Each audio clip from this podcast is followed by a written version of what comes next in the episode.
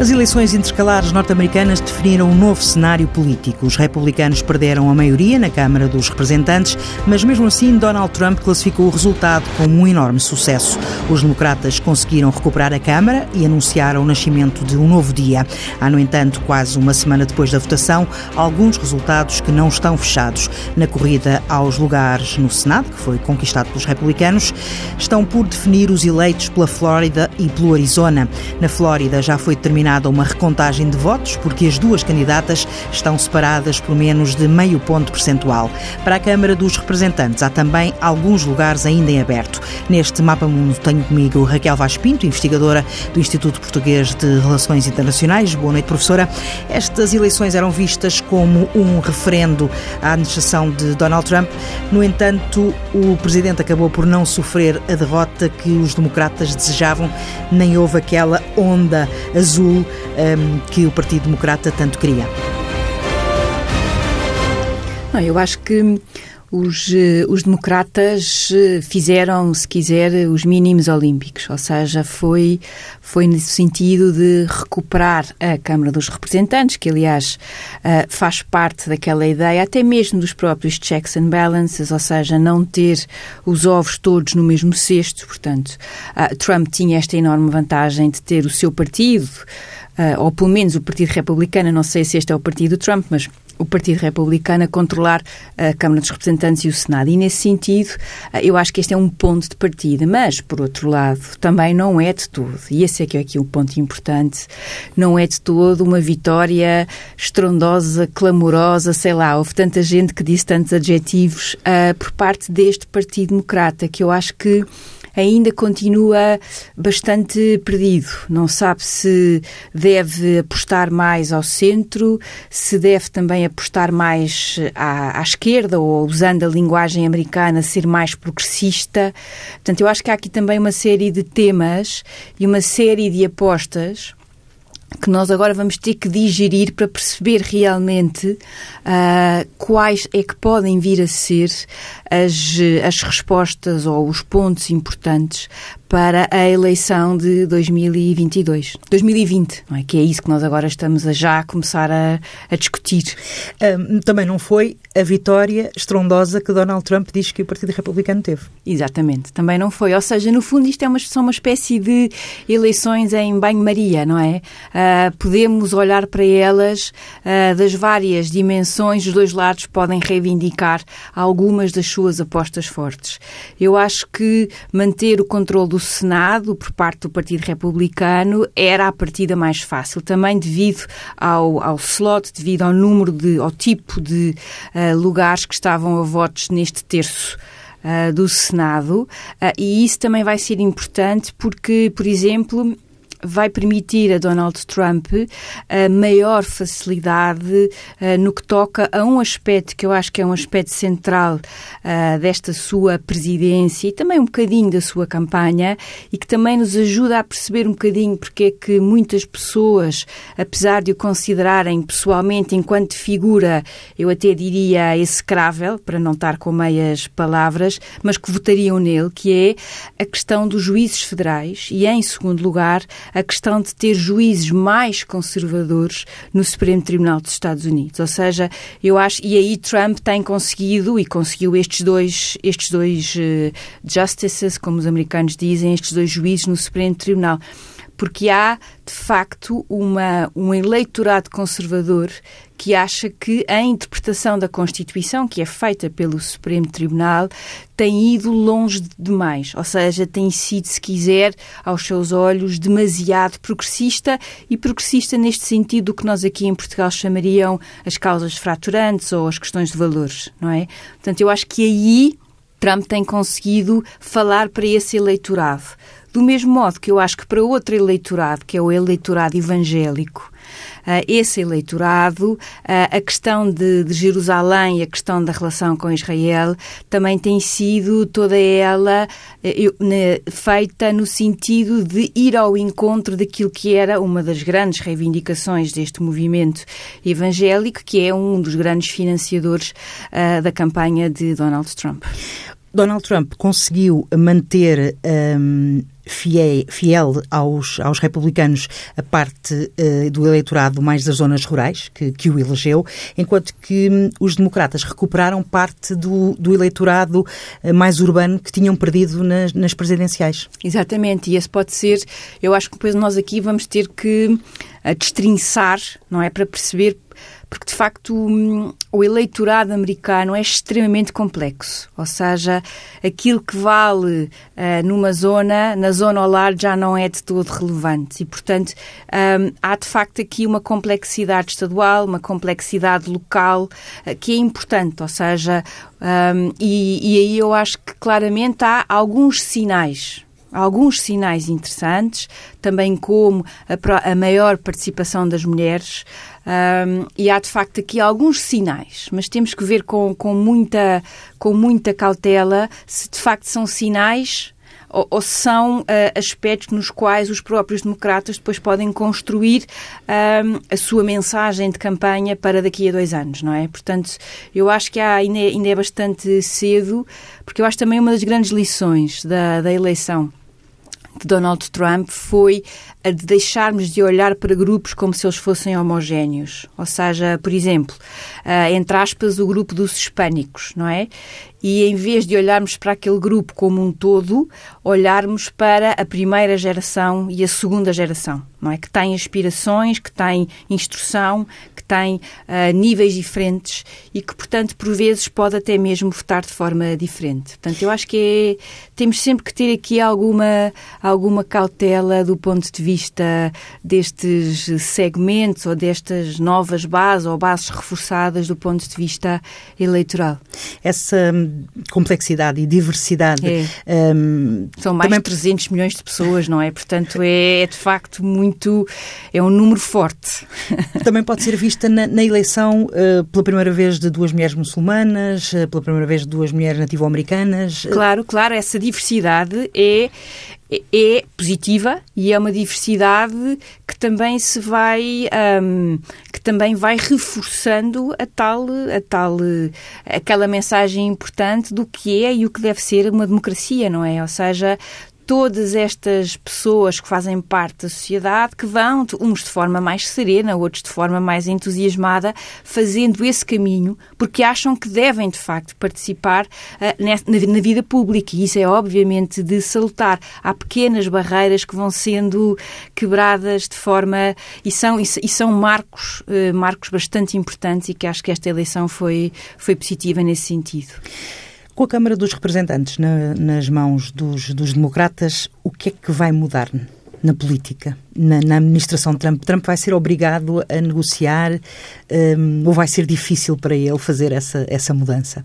Bem, é sempre. Eu, eu acho que para nós, analistas e jornalistas, é difícil tentar perceber o que é que Trump vai pensar ou fazer. Mas acho que claramente dá aqui ao Partido Democrata maior controlo e, sobretudo, um maior controlo no sentido de fiscalização e de implementação.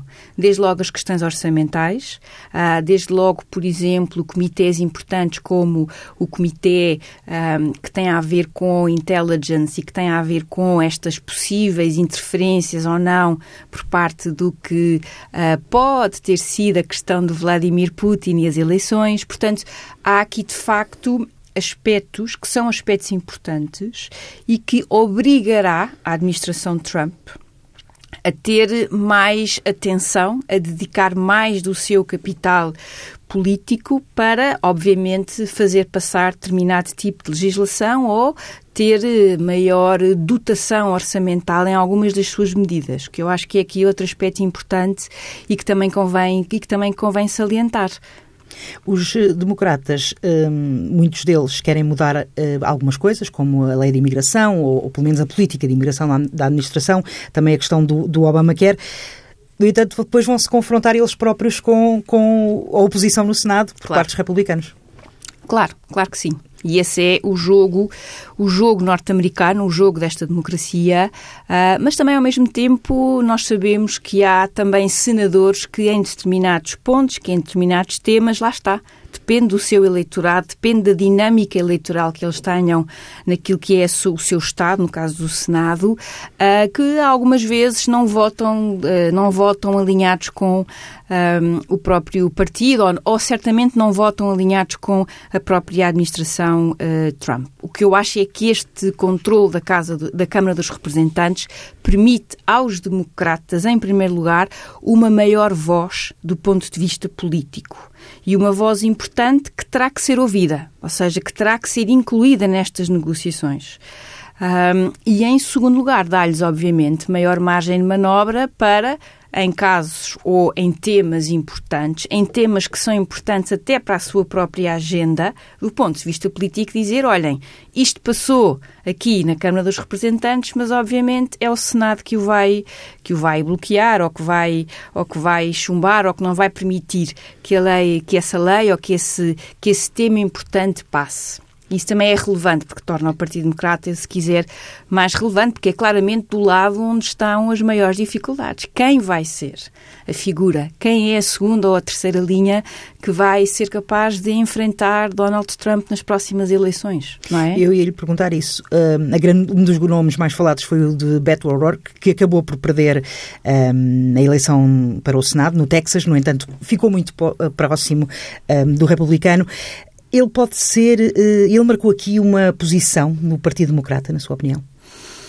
Eu acho que ele tem, desde logo, uh, dois aspectos importantes a seu favor.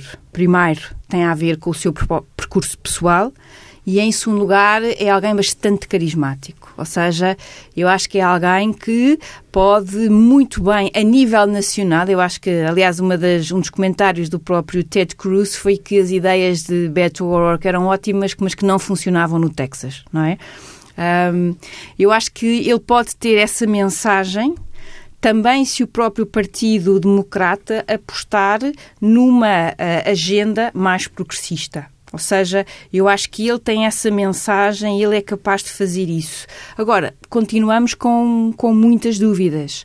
Eu acho que também um dos aspectos importantes destas eleições ah, foi o caso nós temos visto o presidente, o presidente, o presidente Obama em campanha não é? Isso diz-nos, eu acho, tudo e muito sobre a ausência destas grandes figuras, eh, eh, quem é a linha B, quem é a linha C, não é? No fundo, deste Partido Democrata o que também vai, vai fazer com que vai polarizar aquele outro lado ou vai mobilizar aquele eleitorado que vota Trump porque é anti-Obama, se quiser. Portanto, também há esse aspecto aqui relevante. Aliás, o livro que eu iria sugerir uh, como leitura um, aqui no nosso programa é, é, o livro do Germano Almeida, o título diz-nos tudo, isto não é bem um presidente dos Estados Unidos. E o Germano o que faz neste livro é justamente uh, olhar para estes dois pontos, ou seja, olhar para um presidente que não tem uma agenda que é articulável com o que seria um partido republicano tradicional de todo, mas também do lado democrata, eu acho que às tantas o Germano diz qualquer coisa como evitar a tentação de ir buscar os Clinton Clintons e evitar a tentação de ir buscar o presidente Obama, porque isso é, de certa forma, preencher um vazio, mas o vazio continua lá e, portanto, esse caminho é um caminho que terá que ser feito. Vamos agora ver como é que uh, Beto O'Rourke e outras figuras se podem ou não posicionar. Ele disse que não se ia candidatar em 2020, eh, mas acabará poderá ser forçado a isso, pela, pela mobilização até e eh, pelos apelos que foram feitos logo a seguir à, à derrota dele? Hum, eu acho que dois anos é muito tempo em política não é? Sobretudo na política dos Estados Unidos. Eu acho que ainda é muito cedo para nós, para nós tirarmos esse tipo, esse tipo de ilações. E, e o Partido Democrata, quanto tempo é, é, é, que tem? tem? São dois anos, que não, não é muito, para se reorganizar e para se definir, para poder combater de uma forma eficaz uh, Donald Trump?